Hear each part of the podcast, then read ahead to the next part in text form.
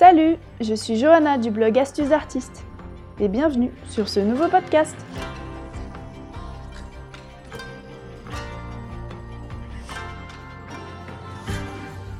Connaissez-vous l'histoire fascinante du pinceau? Quand est-il apparu? D'où vient-il et qui l'a inventé? Découvrez dans ce podcast l'évolution du pinceau, outil millénaire indispensable à l'artiste depuis son origine jusqu'à nos jours. Les origines. On sait que jadis, les Égyptiens peignaient avec des outils du même type que les pinceaux fabriqués à partir de feuilles de palme. Mais c'est véritablement en Chine que l'histoire du pinceau commence, puisque c'est là-bas que l'on a découvert des pinceaux âgés de plus de 3000 ans. Les Chinois, en même temps qu'ils développent leur calligraphie, mettent au point le pinceau afin de pouvoir écrire leurs idéogrammes. Pour cela, ils insèrent des touffes de poils d'animaux dans des tiges de bambou. Le pinceau gagne ensuite la Corée, le Japon et l'Occident, sans doute par les grandes routes économiques comme la célèbre route de la soie.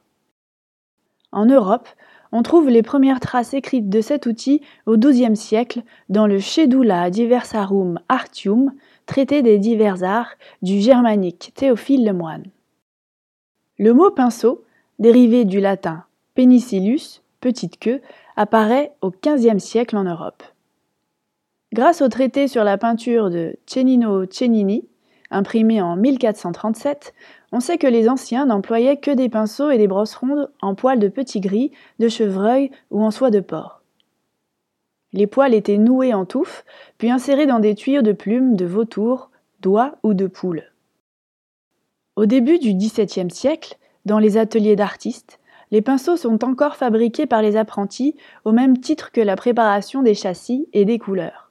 Prolongement de la main du maître, le pinceau doit en traduire les vibrations les plus infimes comme les plus larges envolées et s'adapter à tous les types de pigments, ce qui explique dès les origines une très grande variété de formes, de longueurs et de types de poils pour obtenir une touffe conforme au geste requis. Le pinceau industriel. Ce ne sera véritablement qu'à partir de la seconde moitié du XVIIe siècle que va naître l'industrie du pinceau en Europe. Elle prendra notamment son essor à partir de 1730-1750 avec l'apparition de la tôle qui permettra la fabrication nouvelle de la virole métallique. La qualité des pinceaux français gagne rapidement une excellente réputation dans toute l'Europe. La brosse plate, pinceau moderne. Les brosses plates, telles que nous les connaissons aujourd'hui, ne sont apparues qu'au XIXe siècle, lorsque l'on a commencé à fabriquer les viroles métalliques qu'il était possible d'aplatir grâce aux machines de presse. Saviez-vous que les pinceaux et les brosses carrées ont été créés pour répondre à la demande des peintres pré-impressionnistes? La fibre synthétique. Au XXe siècle, l'évolution du pinceau continue avec les premiers pinceaux en fibre artificielle de 1975 à 1980. Il s'agit de nylon blanc, très ferme et peu élastique. Depuis, d'autres fibres, toujours des dérivés de polyamide, ont fait leur apparition. La recherche de nouvelles fibres synthétiques copiant les caractéristiques des poils naturels ne cesse d'évoluer et les fabricants proposent de nos jours une gamme variée d'outils de plus en plus performants.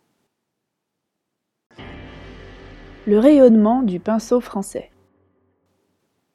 La fabrication du pinceau français a eu au départ un monopole très large et les Allemands de Nuremberg de la marque Da Vinci sont d'ailleurs venus apprendre la technique auprès des Français.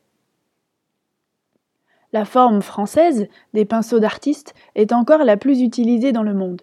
Certaines marques françaises connues aujourd'hui sont très anciennes, telles que la marque Raphaël, société Berge Raphaël créée en 1793, Léonard, société Bullier, dès 1840, Isabey, société Labrosse et Dupont, début 19e, et en 1925, les pinceaux Manet, de la société Plantefolle.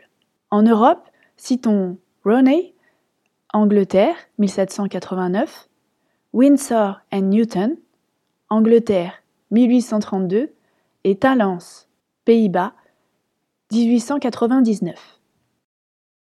3000 ans après, le pinceau est toujours en évolution et il a encore de beaux jours devant lui. Ce podcast vous a plu? Alors retrouvez-moi sur mon blog astucesdartiste.com pour découvrir d'autres podcasts, cours et tutoriels qui vous aideront à progresser dans votre pratique artistique. À bientôt